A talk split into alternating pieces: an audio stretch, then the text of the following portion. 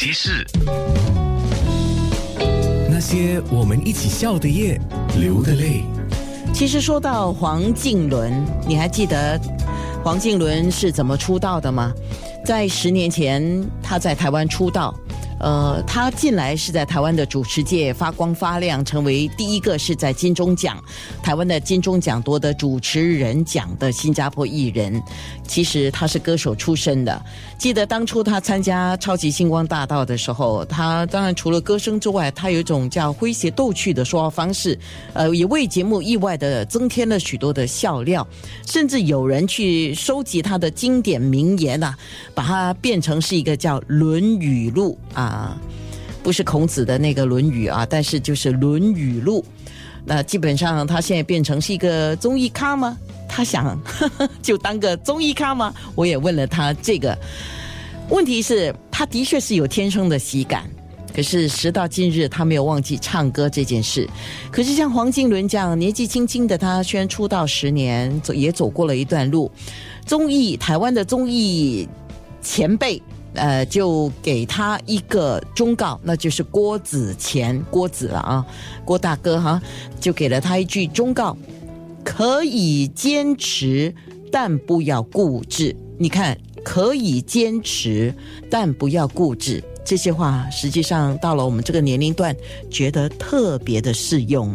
那些人、那些事、那些歌。九六三好 FM 的听众们，大家好，我是黄靖伦。九六三 FM 的听众朋友们，大家好，我是 Freya 林凡。黄靖伦之前你的前辈啊，郭哥郭子乾嘛，给你一句话我很喜欢，他说可以坚持，但是不要固执。没错啊，那你这些年有放下哪一些固执吗？哇，其实我觉得很明显的，就放下的固执，就是在身份地位一开始会有一些偶像包袱，就觉得说我是歌手，干嘛上通告，然后干嘛要搞得自己好像谐星，真的。就会觉得说，哎，我是歌手，就比较会在乎头衔这回事，或者是一些在荧幕上的形象的问题。后来想想想了很久，听了很多前辈都讲，学到一件事情，就是他们从来没有对工作的可能苛刻的要求或什么有抱怨，一丝毫的抱怨都没有。嗯，而且任何一个粉丝上来说想拍照，完全在脸上是没有看到说不愿意的，这点非常的佩服，怎么可以？做到这个程度，我现在已经在步入他们这样子的一个脚步、一个方向，这样子有什么工作的机会来者不拒，接了再说。虽然有很多东西不是我擅长的，但是可能做一做会发现，哎，你没做过，你不知道，其实你可以。对我之前也是会这样子，比如说公司希望我挑战什么东西，我会觉得，哎，这个我没有做过，或者哎，我做这个会不会很奇怪？嗯，你确定吗？会有这种心态。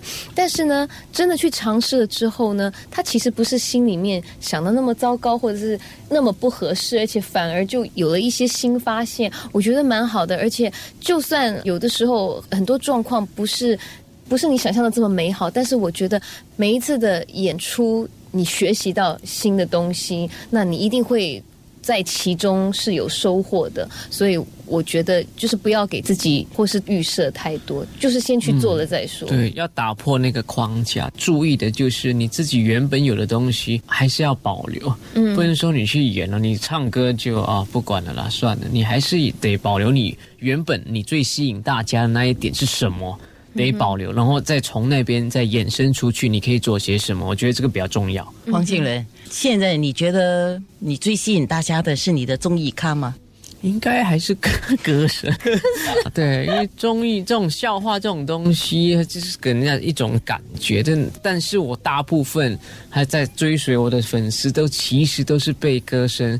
吸引的，不管我做些什么东西，后来他们都会回溯到，哎，我以前是什么？因为看了我在节目上的表演啦，或者是在戏剧上的一些演出，才开始去查我这个人的背景。后来再看到唱歌，哎。原来最迷人的还是唱歌这一块。就算你现在在做的不是你最想做的事情，可是我觉得，也许他最后还是会有机会绕回去你最有热情的那一块。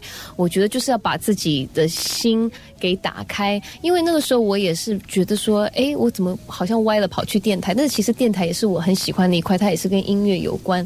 那到最后呢，还是就有获得了下一次发片的一个机会。所以我觉得就是你什么都去尝试看看，然后到最后呢，你会 find your way back to 你最想做的事情他会。回到那个地方。我觉得我好像 Downtown Line，它中间有一个地方绕了一圈，那些人，那些事。